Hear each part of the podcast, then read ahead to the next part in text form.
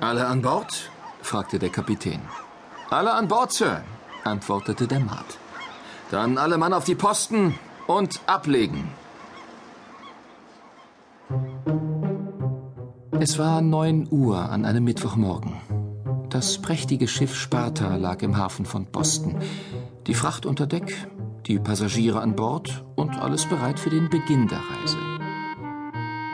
Es waren bereits zwei Warnpfiffe zu hören gewesen und die Ablegeglocke war geläutet worden.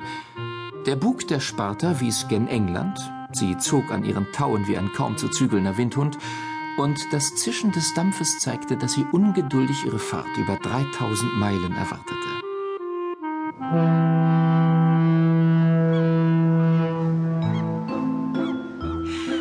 Ich habe das Unglück, ein außerordentlich nervöser Mann zu sein.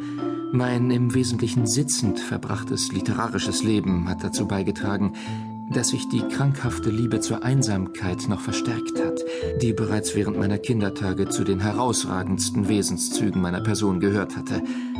Als ich auf dem Achterdeck des transatlantischen Dampfers stand, verfluchte ich daher zutiefst die Notwendigkeit, die mich ins Land meiner Vorväter zurückrief.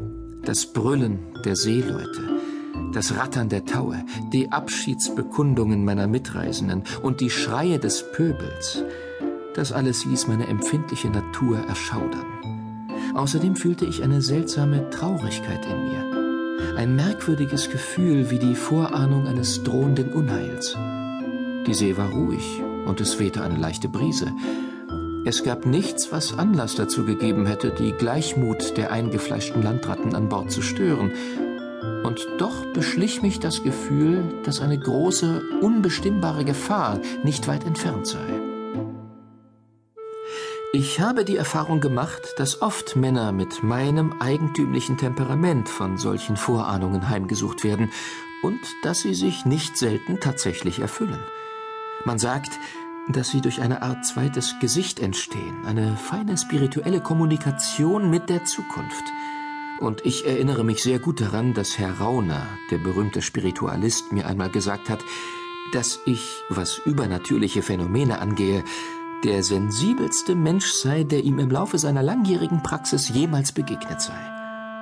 Ob dem nun tatsächlich so ist, sei dahingestellt.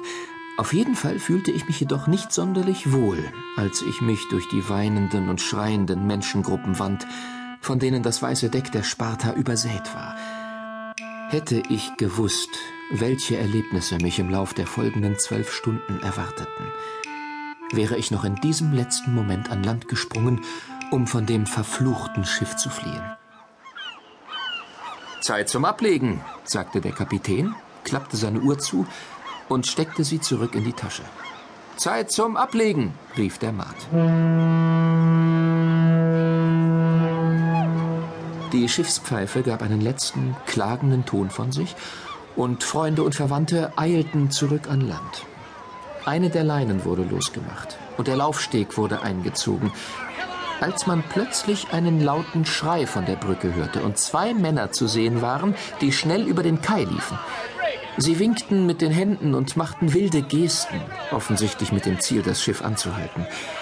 Als die zweite Leine losgemacht wurde, schafften es die beiden gerade noch an Bord zu springen. Dann brachte uns die pulsierende Maschine vom Ufer fort. Es war ein Schreien an Deck und am Kai und ein enormes Geflatter von Taschentüchern während sich das große Schiff seinen Weg aus dem Hafen pflügte und erhaben durch die ruhige Bucht davondampfte. Unsere vierzehntägige Reise hatte begonnen.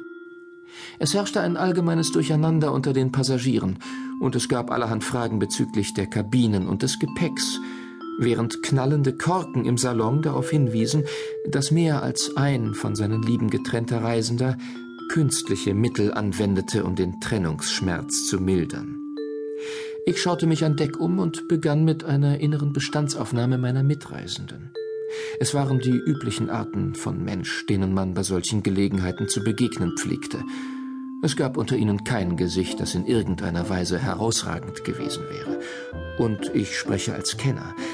Denn Gesichter sind eine Spezialität von mir. Ich stürze mich auf charakteristische Gesichtszüge wie ein Botaniker auf seine Blumen.